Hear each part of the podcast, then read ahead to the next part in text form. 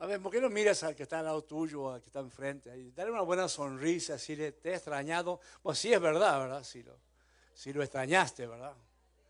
Si lo extrañaste, decir, te extrañé, que es bueno verte. Ahora, esto nos da una cierta libertad, ¿verdad? Una cierta libertad. Y estamos, ah, estamos contentos, ah, alegres de que también se están,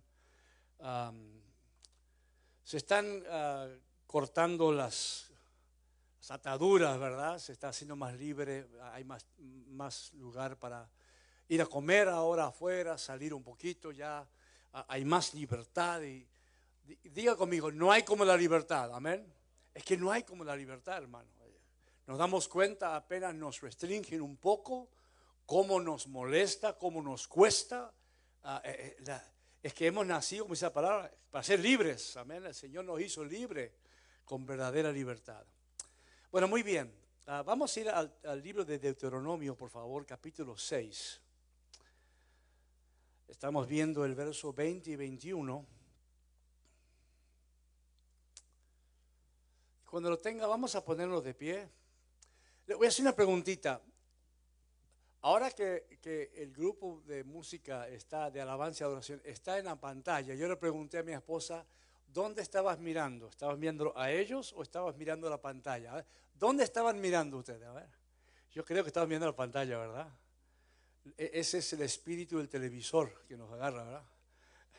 Qué, cosa increíble. Aunque lo tenemos ahí, lo miramos ahí arriba, ¿verdad? Y ahora yo estoy ahí, oh, aleluya. ¿A dónde van a mirar? Es que dicen, hermano, que la cámara ah, hace más bajo y engorda. Y estoy viendo que sí, me hace si, me ven gordo es pura pantalla, amén, pura cámara, amén. Amén. Deuteronomio 6, 20 y 21 dice, cuando en el futuro tu hijo te pregunte diciendo, ¿qué significan los testimonios y los estatutos y los decretos que el Señor nuestro Dios os ha mandado? Entonces dirás a tu hijo, éramos esclavos de Faraón en Egipto y el Señor nos sacó de Egipto con mano fuerte. Vamos a orar.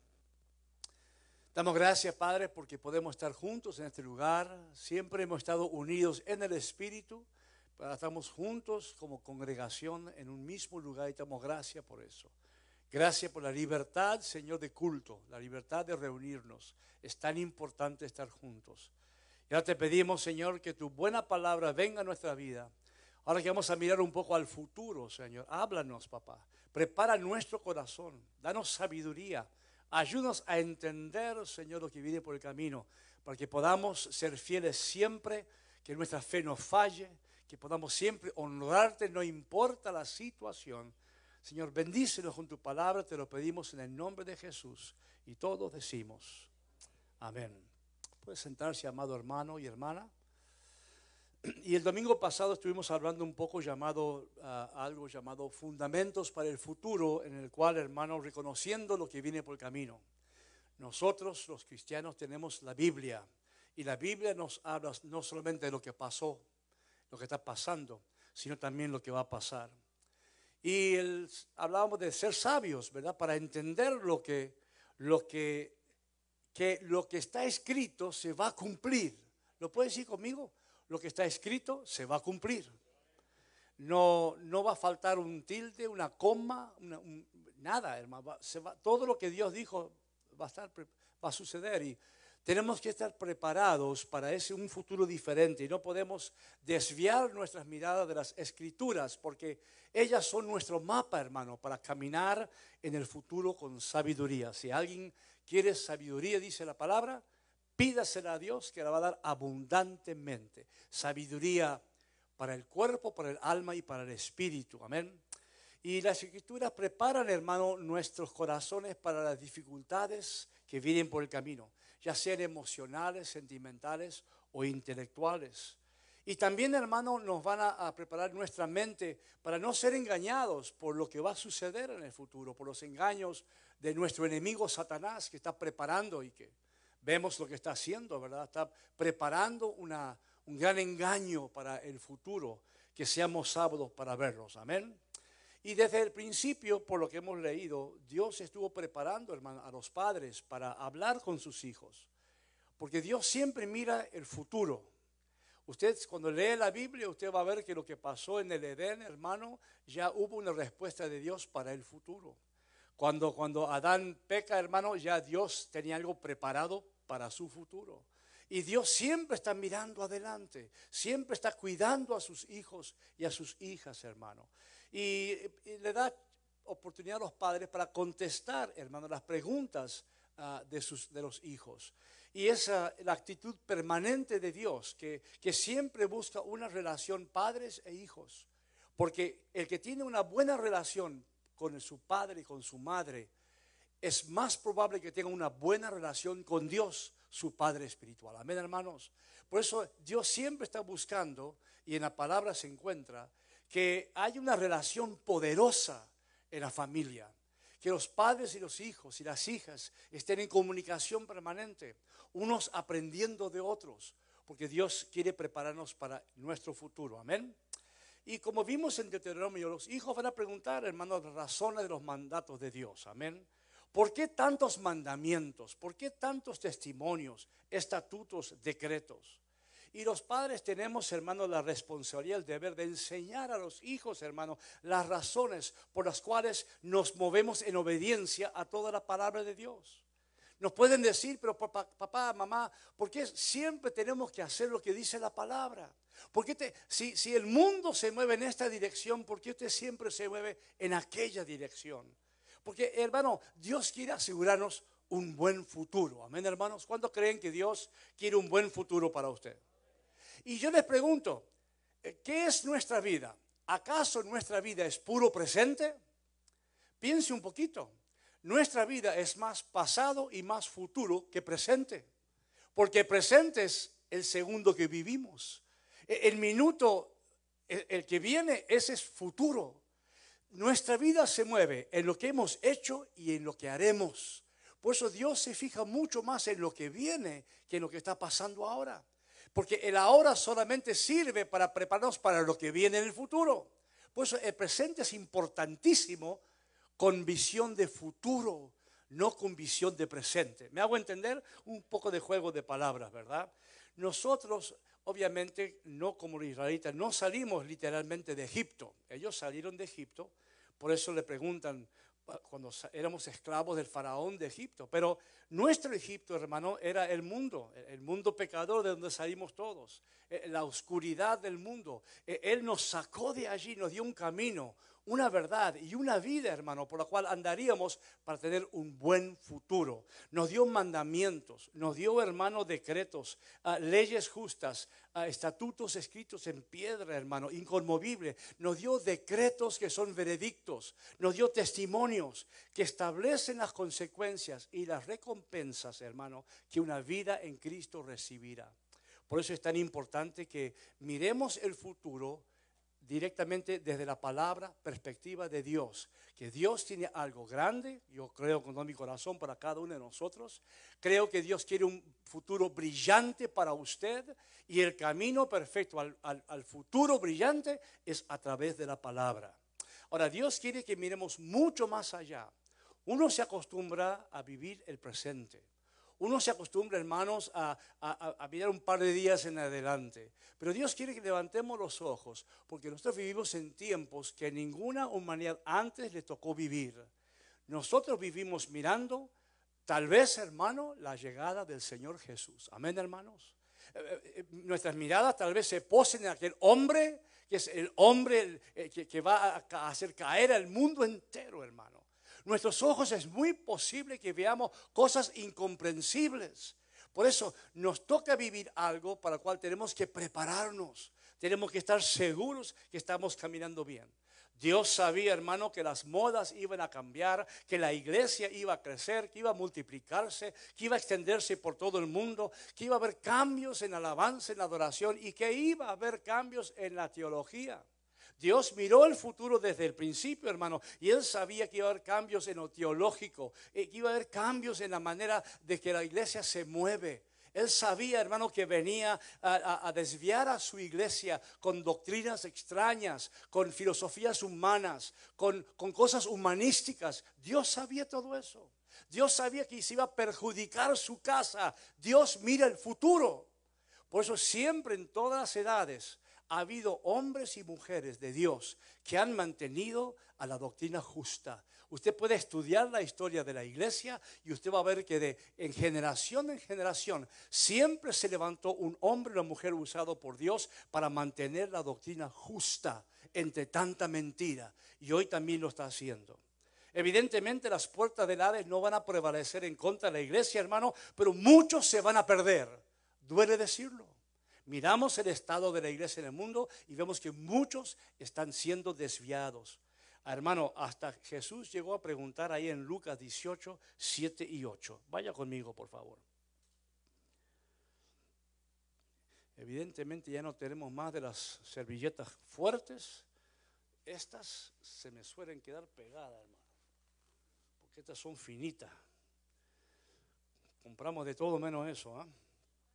Y dice, y no hará Dios justicia a sus escogidos que claman a Él de día y noche. Se tardará mucho en responderles. Os digo que pronto les hará justicia. No obstante, mire qué pregunta, hermano, mire qué, qué frase. No obstante, cuando el Hijo del Hombre venga, ¿hallará fe en la tierra? O sea que Cristo está mirando para adelante.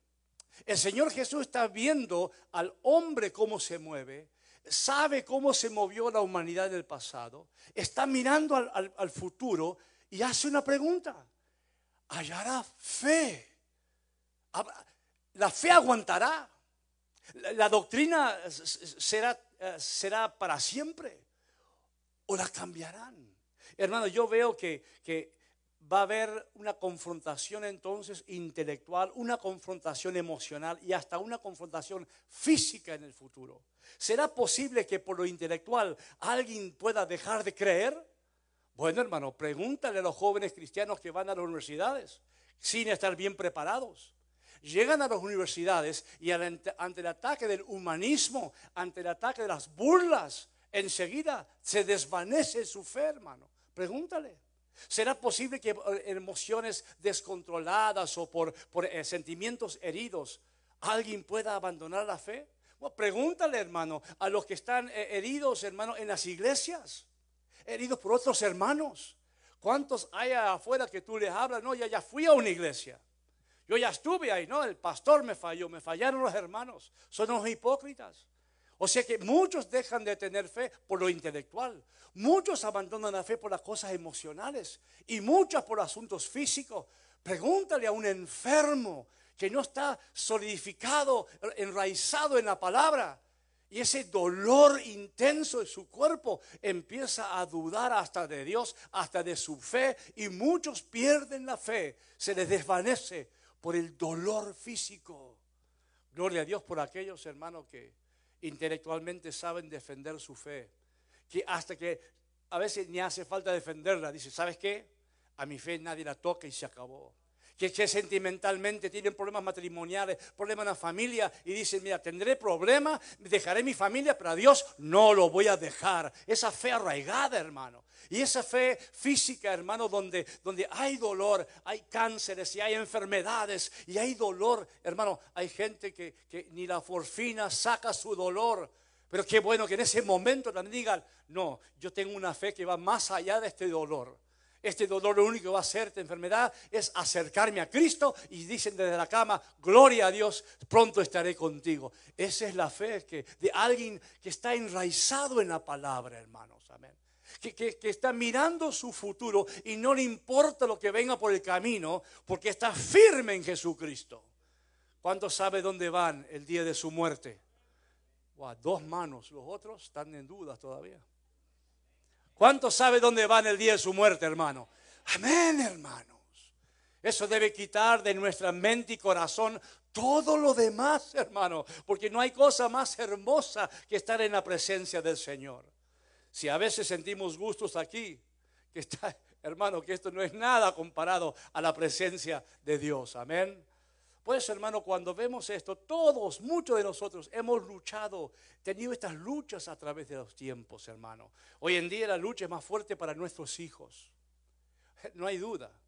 Porque este mundo está más corrupto que antes. E, este mundo está más lleno de pecados, si es posible, que antes. Ahora el pecado se ha desarrollado con una intensidad impresionante. Es como dice la palabra que sabiendo que le queda poco tiempo, el enemigo ha descendido a hacer todo el daño que puede, porque hasta él sabe, conoce el futuro y sabe que le queda poco tiempo. Por eso, hermano, ah, en Dios no hay incertidumbres. Amén. Diga que está lo suyo. En Dios no hay incertidumbre. El que tiene a Dios sabe que lo va a tener siempre, ¿verdad? Ahora pregúntale, hermano, a, la gente que, ha tenido buenos trabajos, ha, tenido negocios, hermano, que ha tenido, hermano, buena posición. Pregúntele a ellos, ¿dónde está su dinero ahora? Hermano, gente que, estaba bien preparado, eh, bien contentos. De repente, hermano, les viene una incertidumbre terrible, porque si no tienen a Cristo Jesús, si no tienen una fe bien enraizada en la palabra de Dios, wow, qué sufrimiento trae eso. Ahora quiero preguntarte, quiero que, mejor dicho, que vamos a 1 Timoteo 6, 17 al 19.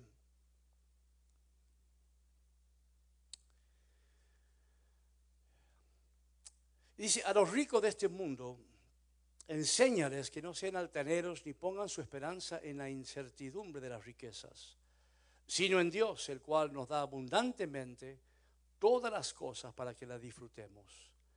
Enséñales que hagan bien, que sean ricos en buenas obras, generosos y prontos a compartir, acumulando para sí el tesoro de un buen fundamento para el futuro, para que puedan echar mano de lo que en verdad es vida. Ahora, ¿por qué escogí este verso, hermanos, para, que hablemos de los requerimientos para tener un buen futuro?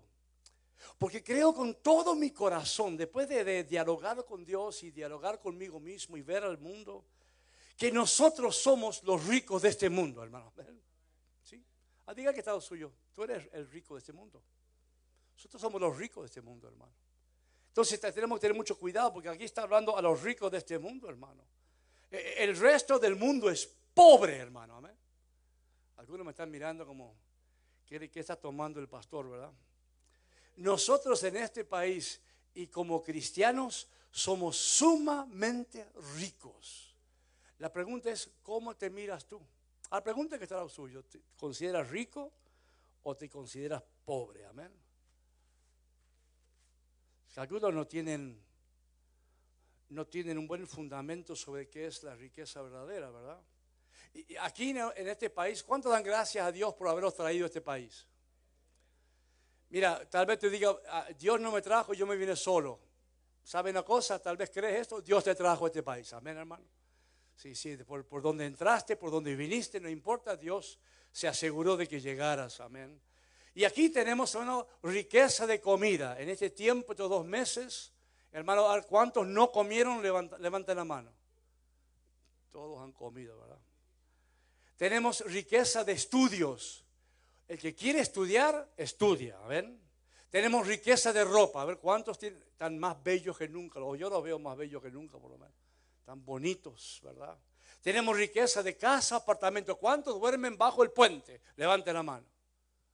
Nadie, hermano. Qué gloria a Dios. Tenemos riqueza de oportunidades. A ver, ¿cuántos perdieron trabajo y después lograron otro trabajo? Levanta la mano, a ver. ¿Cuántos perdieron trabajo y al tiempo? Acá ni pierden el trabajo, mucho se ve. Acá hay oportunidad de trabajo, hermano. Oportunidades. Acá hay oportunidad, hay riqueza de libertad, hermano. Acá hay riqueza de espiritualidad. Hay libertad de culto. Somos verdaderamente ricos, hermano. hermano, Tal vez no entendamos nuestra riqueza. En Estados Unidos, esto es para todo, eh, vive aquí, nueve de cada diez personas en Estados Unidos viven mejor que el 80% del resto del mundo. Hermano, usted vive muy bien. Usted vive, pero muy bien y espiritualmente también vive muy bien. Pero lo que nos hace verdaderamente ricos es saber qué es la riqueza verdadera. Por eso Manuel, yo le dije, Manuel, eh, hablando el viernes sobre la abundancia de Dios, ¿verdad? Dije, mira, Manuel, el Señor me está dando una palabra que va junto con la tuya. Porque realmente no estaba hablando, hermano, de, lo que es verdadera abundancia.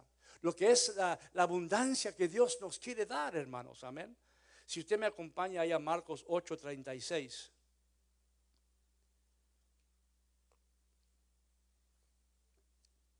Me encantan las preguntas de Jesús. Pues, ¿de qué le sirve a un hombre ganar el mundo entero y perder su alma? Está hablando de riqueza, está hablando de abundancia. ¿De qué está poniendo toda la abundancia del mundo, todos los lujos, todas las cosas materiales, todo lo que uno quisiera tener? Y dice, ¿de qué le sirve al hombre todo eso? si pierde su alma. O sea, el Señor está poniendo un alma contra todo eso y dice, el alma pesa más. El alma es, es, de valor. El alma es verdadera riqueza. El viernes Él nos habló, hermanos, sobre la promesa de abundancia de parte de Dios. Él nos recordó la realidad, hermano, bíblica, ahí en Lucas 12, 15, si me acompaña. hablando Jesús, y le dijo, estad atento y guardaos de toda forma de avaricia, porque aun cuando alguien tenga abundancia, su vida no consiste en sus bienes. Y uno se pregunta, ¿qué es lo que nos motiva? ¿Qué es importante para nosotros? Porque sabemos que es importante para Dios. Esas cosas que son tan importantes para nosotros, Dios dice, eso eso no tiene ningún valor realmente. El valor de la comodidad, el valor de su uso, amén, pero, pero no tiene, eh, al, entender cuál es nuestra vida, ¿qué le estamos dando importancia? ¿Qué, ¿Qué ocupa una parte de nuestro corazón? ¿Dónde está la abundancia? ¿Dónde está la riqueza? Porque nuestros hijos nos pueden preguntar qué significan los testimonios y los estatutos y los decretos que el Señor nuestro Dios os ha mandado nos puede preguntar, ¿por qué es tan importante obedecer las escrituras en vez de vivir de acuerdo con las leyes, hermano, y las ideas de los hombres? Y muchos jóvenes están confundidos. No saben, hermano, que pueden rechazar ciertas cosas del mundo porque el mundo entero las usa. No entiende. Y la respuesta es, aunque a usted le parece raro, lo que le dijeron en la antigüedad, es que era un esclavo de Faraón en Egipto y el Señor nos sacó de Egipto con mano fuerte. O sea que el Señor nos sacó de esa oscuridad justamente porque ese estilo de vida es pobreza. El Señor nos sacó, hermano, de la riqueza del mundo porque realmente para Él esa riqueza del mundo es pobreza. Esa, esa, esa oscuridad que a tanto les, les gusta, eso es pobreza. Él los sacó de Egipto a ellos para, porque eso era pobreza.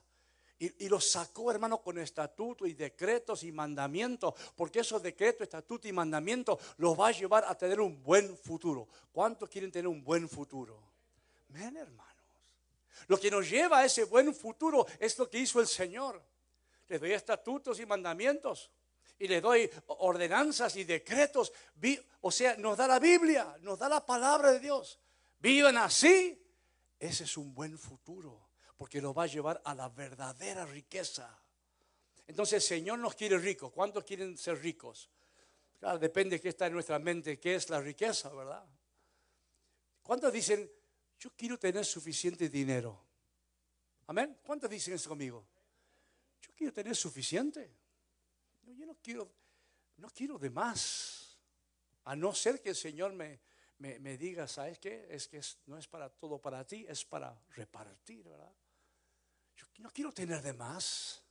Ese es lo que está el Señor diciendo. Dice, a los ricos de este mundo entonces, diga, yo soy ese rico, enséñales que no sean altaneros ni pongan su esperanza en la incertidumbre de las riquezas. Incertidumbre, esa palabra, hermano, en, en el griego, no es una palabra que da confianza. Hermano, o sea que hoy puede haber y mañana no. Recién les dije, Preguntemos a los comerciantes que han cerrado sus negocios por dos meses. Ellos iban a trabajar contentos, tenían sus empleados, hermano, y miren su cuenta bancaria y estaba calidad y, y tenía la maquinita donde uno va y pone la tarjetita, están contentos. Ahora están con incertidumbre. Ahora están, antes tal vez estaban altaneros, a mí no me falta nada, tengo trabajo, tengo todo. Y ahora, ¿cómo están, hermano? Pregúntale a los doctores, a las enfermeras, a los que tienen puestos importantes en hospitales. Ahí llevé mi esposa al hospital, hermano, y me dice, había cuatro personas en emergencia, cuatro, generalmente está lleno. Y ahí tardaron en atenderla porque no hay gente, no hay enfermeras, no hay doctores. Porque los enfermos con el temor del virus este no quieren ni, ni siquiera ir al hospital. Y están dando de baja a enfermeras y a doctores, a doctores, hermano, que ganan buen dinero, que tienen asegurada su vida. Ahí están sin trabajo ahora. La incertidumbre de la riqueza de este mundo, hermano. Pregúntale a los que confiaban en su ganancia y ahora sueñan que este virus se acabe de una vez. Amén. Y podemos mirarlo nosotros y ver la gloria de Dios porque a ustedes no les ha faltado trabajo. Amén, hermanos. ¿Es verdad o no es verdad? No, ¿Quién no trabajó en dos meses? Ninguno. Mire, hermano, ve cómo es Dios con su iglesia. No te ha faltado. No te ha faltado nada. Dios estuvo dándote trabajo. Tal vez no tanto como antes, pero más que suficiente para mantenerte a ti y a tu familia. Y algunos van a trabajar mediodía el, el lunes porque tienen demasiado trabajo, hermano. Eso es tremendo, hermanos. Amén. Si yo hablo con la gente, me entero de todo. Amén. Las personas, hermano, con abundancia de dinero o cosas materiales tienden a ser altaneros, pensando que nunca van a perder lo que tienen. Ahora, en Dios no hay incertidumbre. Dígalo conmigo, en Dios no hay incertidumbre. E, ¿En quién hay que poner la esperanza de lo que hemos leído en Dios? El cual nos da abundantemente todas las cosas para que las disfrutemos. Diga esa palabra, disfrutemos. Y, Dios nos recuerda qué tenemos que hacer con todo lo que nos ha dado, hermano, para tener un buen futuro. Dice que debemos aprender, el, verso 18 si quieres ponerlo, enséñales que hagan bien, que sean ricos en buenas obras, generosos y prontos a compartir. A mí, usted quiere tener un buen futuro, es sencillo. Cuando recibes de Dios, no lo retengas. No te lo guardes. Mira, estaba diciendo el Señor, hermano, que cuántas personas tienen cosas que Dios les da para disfrutar, pero, pero en vez de usarlas para hacer buenas obras, siendo generosos y prontos para compartir, hermano, las almacenan, las guardan, las esconden y aprecian más tenerlas que disfrutarlas. Ahí estaba viendo un coleccionista de autos tiene un, más de 100 autos antiguos y modernos, autos que valen millones de dólares, y los tienen todo en un garage. No se anima a sacarlas, no las disfruta. ¿Para qué es un auto, hermano? Es para andarlo, hermanos, amén. Ah, no, no, no, ahí los tienen. Y las pasan wax, ¿no? Y los limpian. Ahí están. ¿Qué hace con el auto? Usted sabe que la joya más grande, diamante más grande, ¿sabe dónde está? Está en una caja, en un banco. No la saca nunca. Disfruta más saber que lo tiene que disfrutar de tenerlo encima. Hermano, hay gente que, disfruta más, eh, aprecia más las cosas para no usarlas. Pero para preparar un buen futuro, tenemos que compartirlas, tenemos que usarlas, tenemos que disfrutarlas. Qué lindo es, sí, tener, hermano, todos tenemos que tener algo guardadito de dinero, amén, hermano. Eso es obvio. E, el consejo es seis meses de gastos guardado en un banco, amén. Porque esa es, es una seguridad tuya. Amén, eso hasta Dios te lo dice. Pero sabes qué, hermano, el que quiera tener un buen futuro, lo que tiene debe compartirlo, debe usar, debe disfrutarlo, hermanos. Siempre me acuerdo una historia del apóstol Otto que decía que cuando salían a comer había gente que, que iba a los lugares más baratos a comer. Iban a comer, un grupo de pastores fue y, fueron a comer a un lugar de, pollos, pero, pero pollos arrostizados, pero bien barato. Y se enfermaron todos, dice. Y él se reía, ¿viste? Porque ustedes no disfrutan. O sea, vaya a un buen lugar, disfrute lo que Dios te da. Si tú disfrutas lo que te da, tu futuro va a ser bueno porque Dios te va a dar más, hermano. Esa es nuestra confianza. Esta es nuestra esperanza de que no nos va a faltar. No es despilfarrar, es disfrutar, es compartir, es ser generosos. Amén, hermano. Entonces, cuando Manuel nos hablaba de la riqueza de la gracia, la riqueza de la misericordia, la riqueza de la fe, la riqueza del amor de Dios en nuestros corazones, nos lleva a vivir de acuerdo con los estatutos y los decretos y los mandamientos. Nos lleva a vivir como dice la palabra. Nos movemos en, en la palabra de Dios y nuestro futuro se abre y Dios bendice y disfrutamos y compartimos y somos generosos y bendecimos a las personas. Usted sabe cuando empezamos este tiempo de, virus, ah, pusimos ahí arriba y le dijimos, el que esté en necesidad, el que, no tiene, llámenos. Pregunte, hermano Cata, estamos para ayudar. Hermano, ni uno tuvo que llamar, hermano. Yo estaba diciendo, bueno, ahí tenemos la pata guardada en el banco, hermano, para, el futuro edificio. Y, yo digo, bueno, mira, Dios nos dará para el edificio y usaremos lo que hace falta, ¿verdad? Ni uno, hermano. Eso es bendición de Dios, hermanos. Amén. Eso es, hermano, saber que, si hace falta, va a haber, hermano, porque uno es generoso. Lo que sí quiero decirles públicamente, ¿verdad? Ah, porque la iglesia lo hizo Ah, hemos ayudado al, pastor Boris Aparicio, que está allá en España. Está viviendo allá eh, visitando a su hijo y a, la esposa de su hijo, su familia, que viven en España ahora y allá están totalmente en lockdown, ¿no? están, están en, en, cuarentena total, sin trabajar y no tenían. Y el Señor puso en mi corazón mandar dinero de la iglesia para ellos y eso los ha mantenido, hermanos. Amén. Eso es para, para que tú te des ah, ah, una palmadita porque ese es tu dinero, hermanos. Amén. Y también hemos ayudado allá a, a, los huérfanos, amén, en, Oasis de Amor. También enviamos un dinero allá. Y también enviamos un dinero a, Luis, a, Lucho Ibarra, hermano, que, están totalmente parados en la iglesia y no entra un centavo. Así que sin ese dinero no estuvieran comiendo. A eso me refiero, hermanos. Y cuando Dios nos da algo, no es para retenerlo egoísticamente o con altanería, es para disfrutarlo, es para ser generoso, porque eso va a preparar un buen futuro para ti. Diga que está suyo, así tienes un buen futuro, un buen futuro. Porque cuando Dios ve, hermano, que lo que viene por una mano sale por otra, Él te va a seguir dando.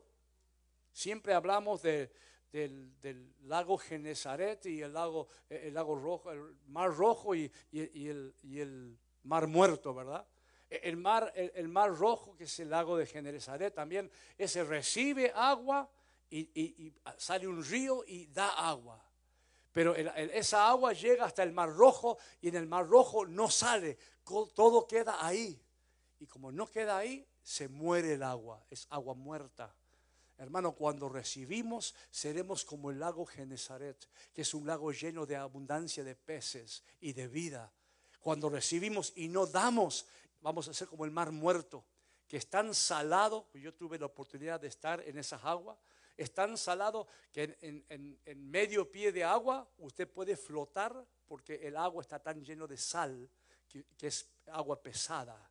Usted flota, no se puede hundir, nadie se puede ahogar porque está muerto el agua llena de sales. Entonces, hermano, cuando vemos estas cosas, Dios, escuche bien lo que voy a decir, Dios prefiere que tengamos un mejor futuro que un mejor presente, si me hago entender. Dios prefiere que tengamos un mejor futuro, porque si tú te sacrificas hoy es para algo bueno en el mañana. Si tú das algo con sacrificio hoy, va a ser algo bueno para tu futuro mañana. Él, está mirando siempre a, nuestra, a nuestro tiempo con Él. Todo lo que hacemos en este presente nos va a recompensar en el futuro, hermanos. Amén. Por eso este es el tiempo de, motivarse. Si me acompaña a Mateo 6, 19. Dice, no os acumuléis tesoros en la tierra donde la polilla y la herrumbre destruyen y donde ladrones penetran y roban sino acumulaos tesoros en el cielo, donde ni la polilla ni la herrumbre destruyen y donde ladrones no penetran ni roban, porque donde esté tu tesoro, ahí también estará tu corazón. Entonces, ¿cuántos tienen un corazón aquí, pero no la tienen allá? ¿Cuántos tienen cosas aquí, pero no tienen nada allá, hermanos?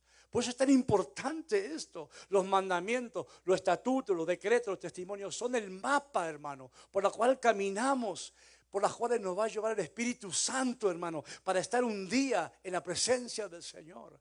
Es la obediencia a su palabra.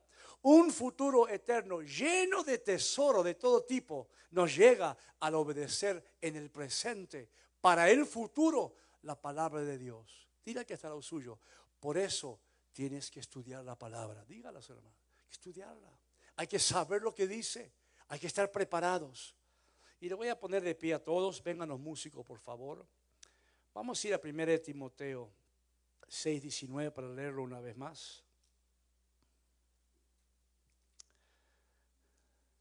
Los tesoros del amor, los tesoros del perdón, los tesoros de la misericordia, los tesoros de la fe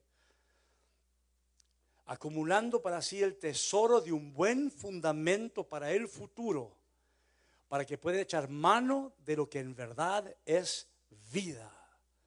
Hermano, esto es, esta vida es corta, esta vida se va, viene la verdadera vida.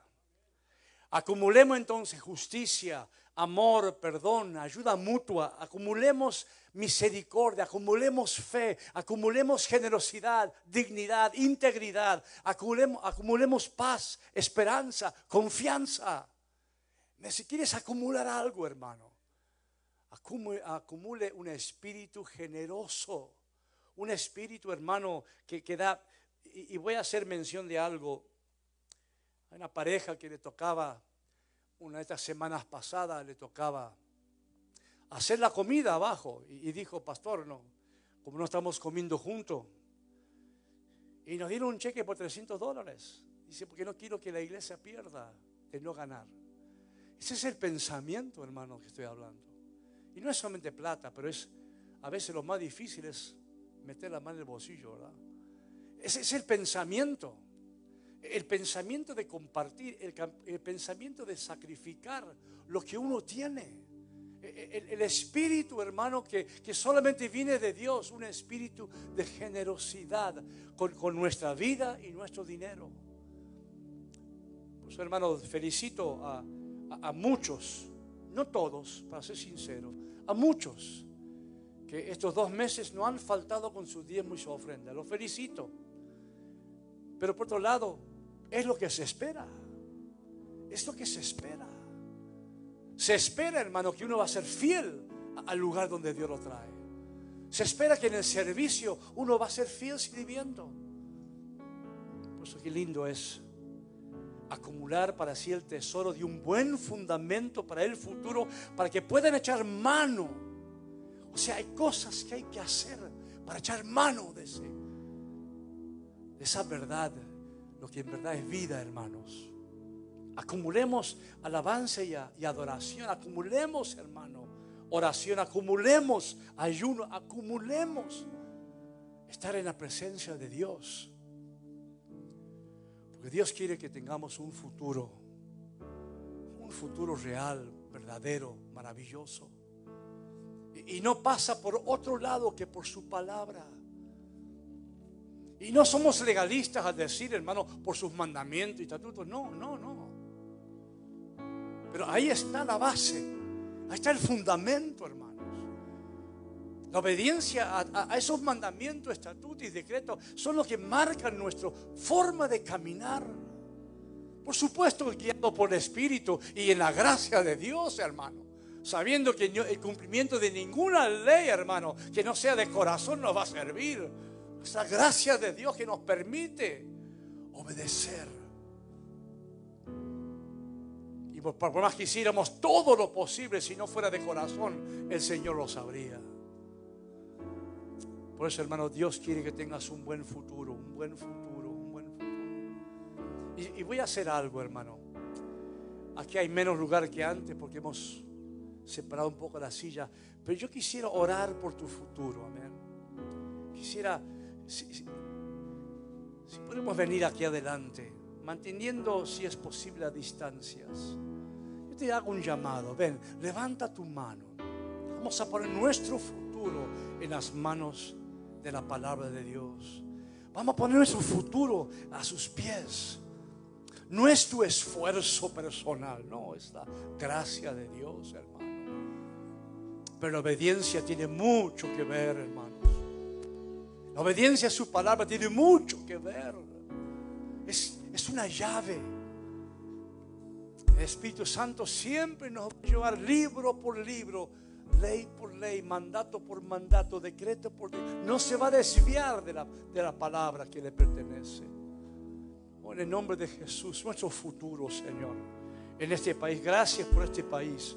Gracias porque este país nos defiende. Gracias por este país, Señor, nos da la oportunidad. Gracias, pero más que todo, gracias a ti, Señor. Gracias a ti, Señor. Que tú te interesas por nuestro futuro. Y nos quieres encaminar. Nos quieres dar sabiduría. Porque sabemos que vienen tiempos bien difíciles. Y que muchos van a perder su fe, Señor, por diferentes razones. Pero que estamos nosotros arraigados en tu palabra, creyendo de verdad, Señor, no importa lo que pueda pasar, estaremos a tu lado, Señor. No nos vas a faltar. Es tu promesa. Es tu promesa de provisión, no solamente espiritual, sino también material, Señor y hemos tenido la, oportunidad de verlo, Señor. Tú has provisto para esta iglesia, tú has provisto para mis hermanos y mis hermanas. No nos ha faltado nada, Señor. Hemos tenido para dar, Padre. Gracias, Señor. Nuestro futuro, Señor, lo ponemos en tus manos. Lo ponemos en tus manos. El futuro de nuestros hijos, de nuestros nietos, de nuestra casa, de nuestras posesiones, de todo lo que tenemos y todo lo que somos. Lo ponemos en tus manos, Señor. No hay incertidumbre en ti. En el dinero hay incertidumbre. En el trabajo hay incertidumbre. Pero en ti no hay incertidumbre. En ti podemos confiar. Podemos tener plena esperanza, Señor, de que tú nos dirigirás. Tú eres nuestro poderoso de Israel. Tú eres nuestro Señor. Mientras te sigamos a ti, todo va a estar bien, Señor. Tú nos llevas por camino de bendición por camino de riqueza espiritual. Sí, Señor, sí, Señor. Dele gloria a Dios, dele gloria a Dios. Él ha sido bueno con nosotros. Él ha sido bueno con nosotros. Siempre ha sido bueno. Gracias, Padre. Gracias, mi Dios. Señor Jesús. Acércanos a ti, Señor. Que podamos ver en tu palabra el camino a seguir, Señor un camino, Señor, que abre las puertas de bendición, Señor. Gracias, Señor. Gracias por la riqueza que nos has dado, Señor. Gracias por la riqueza de salud. Gracias por la riqueza de fe, de amor, de perdón, de misericordia. Gracias, Señor. Esa es la verdadera riqueza, la que va a estar con nosotros hasta el fin de los tiempos. Y sabemos que no hay fin a los tiempos. Como se dijo aquí, Señor, tú eres el fin del fin el fin de la oscuridad, el fin del hambre, el fin de todo lo malo. Tú abres puerta de bendición para tu pueblo, para tener un buen futuro. O oh, en el nombre de Jesús, Señor, un buen futuro. Dígalo conmigo, yo voy a tener un buen futuro. Un buen futuro. El futuro que yo tengo es bueno en el Señor. Padre, gracias, Señor, por tu palabra. Gracias por este pueblo. Gracias por esta iglesia. Damos toda la gloria y la honra a ti solamente. Y el pueblo del Señor dice, amén y amén y amén. Den un aplauso fuerte al Señor. Amén.